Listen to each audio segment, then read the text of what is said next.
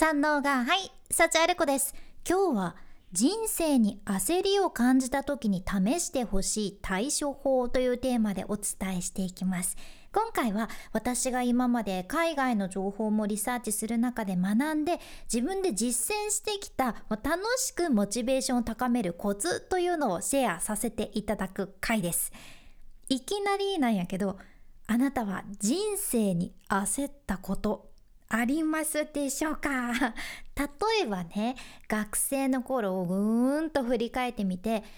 自分はまだまだ将来のこととか考えられないなって思ってたのにどうやら周りがもう進みたい大学とかも決めててやりたいこともあるみたいでなんかね自分だけ取り残された気分になった経験だったり大学でも周りが就職先決まる中自分だけ決まってなくて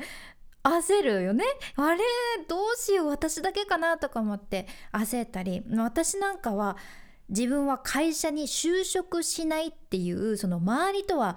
別の道を選んで不安になってたことももちろんたくさんあったんやけど、まあ、こういう焦りもそうで20代なんかさ、まあ、ずっと過ごしてきたけど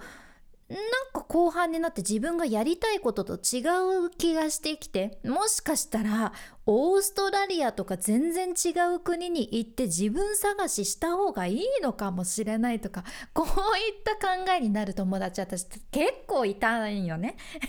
結構悩んでてあと毎日毎日精一杯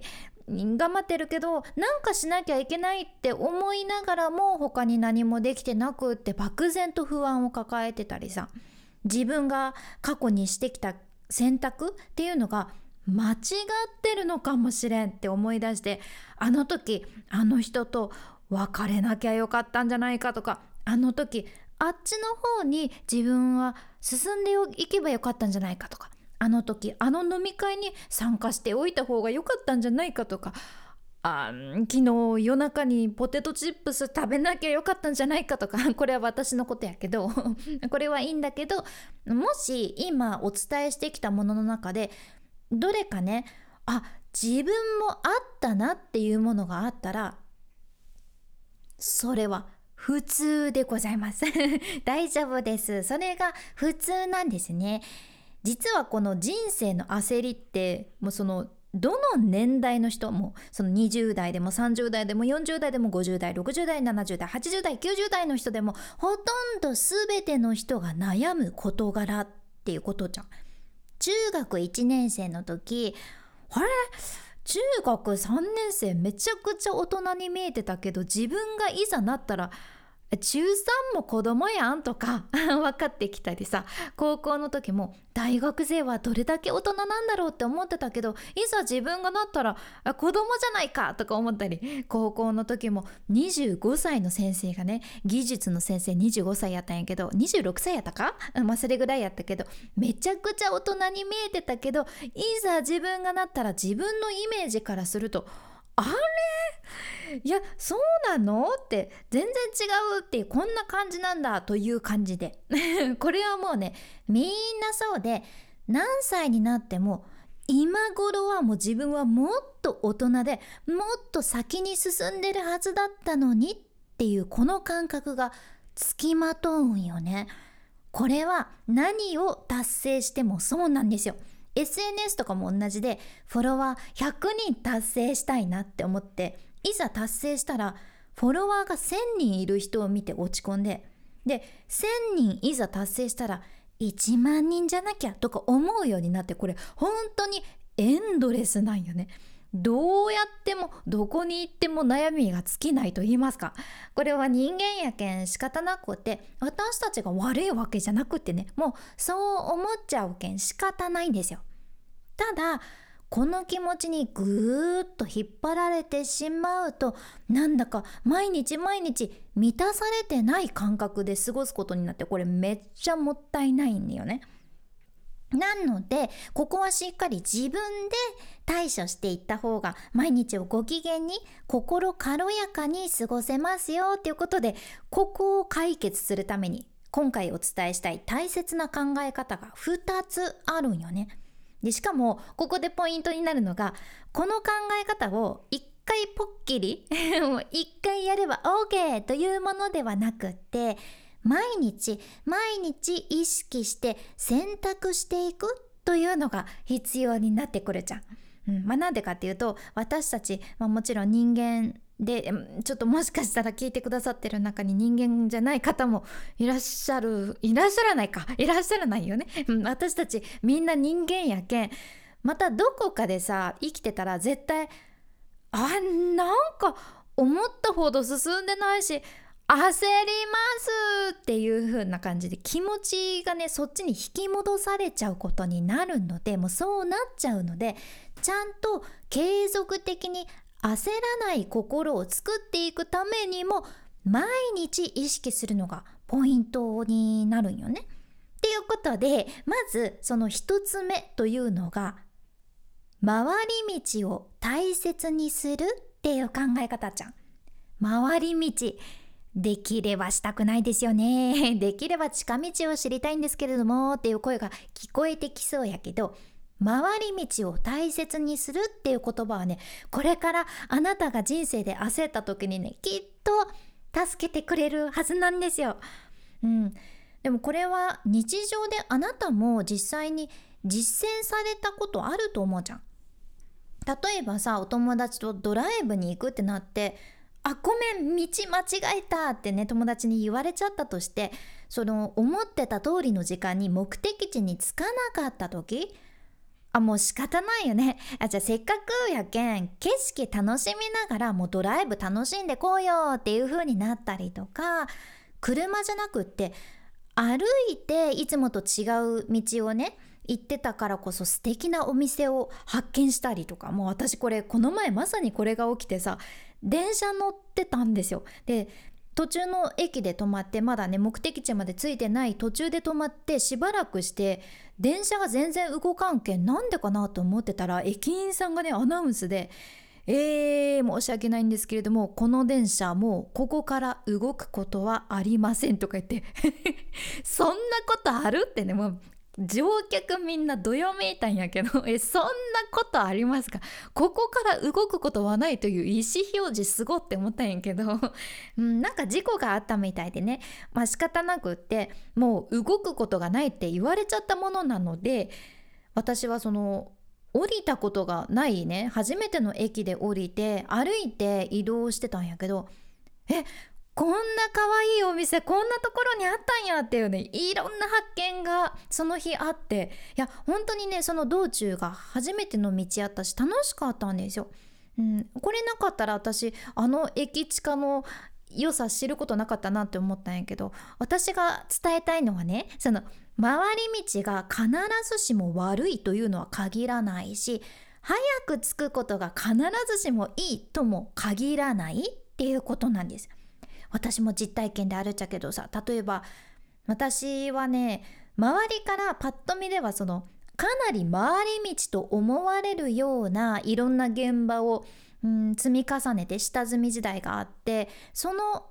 ことを経てリポーターになったんやけどいきなりリポーターになった人と比べられてねある日ディレクターに言われたのが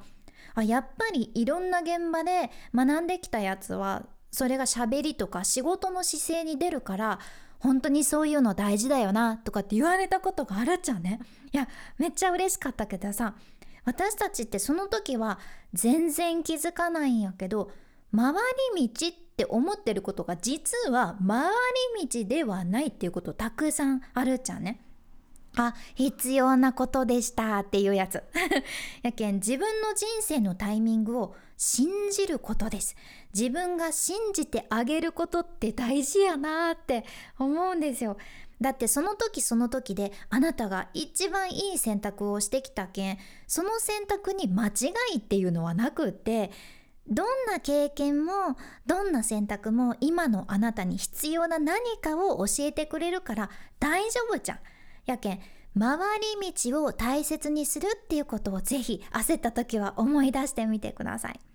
で2つ目がね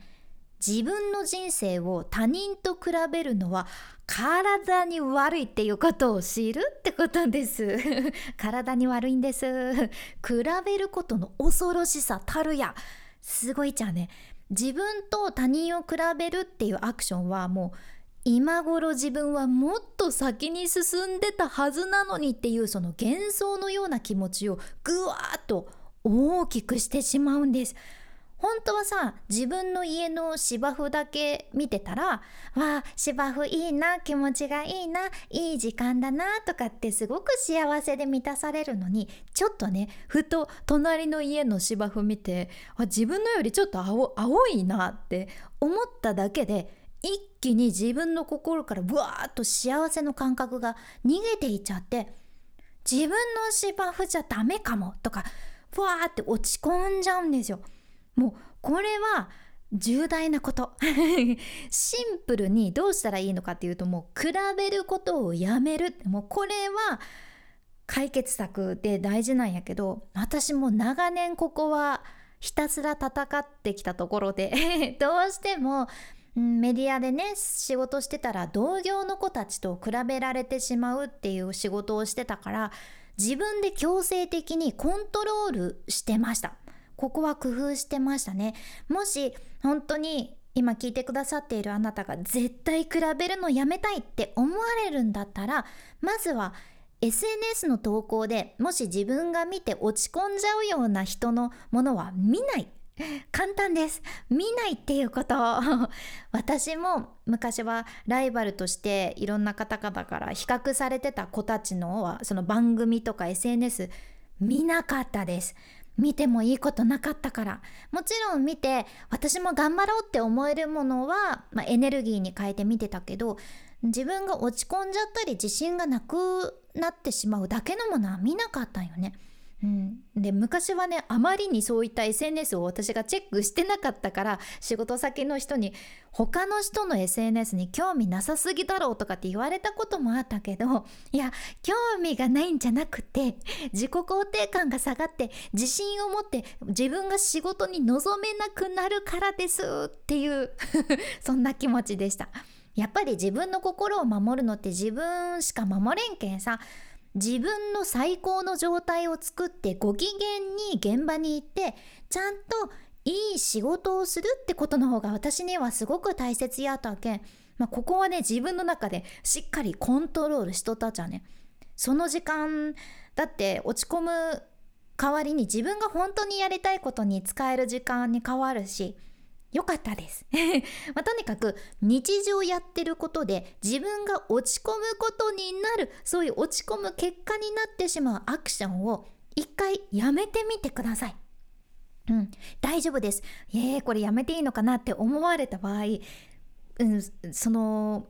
他の誰かがそれは決めることではなくてもあなた自身が決めていいというかもう自分の人生やけんあなたが決めていいし SNS だってねあなたが何かやめたからってなんでやめたんですかっていうなるのはもうそれはあなたの人生の責任を負っていい人だけやけんさ。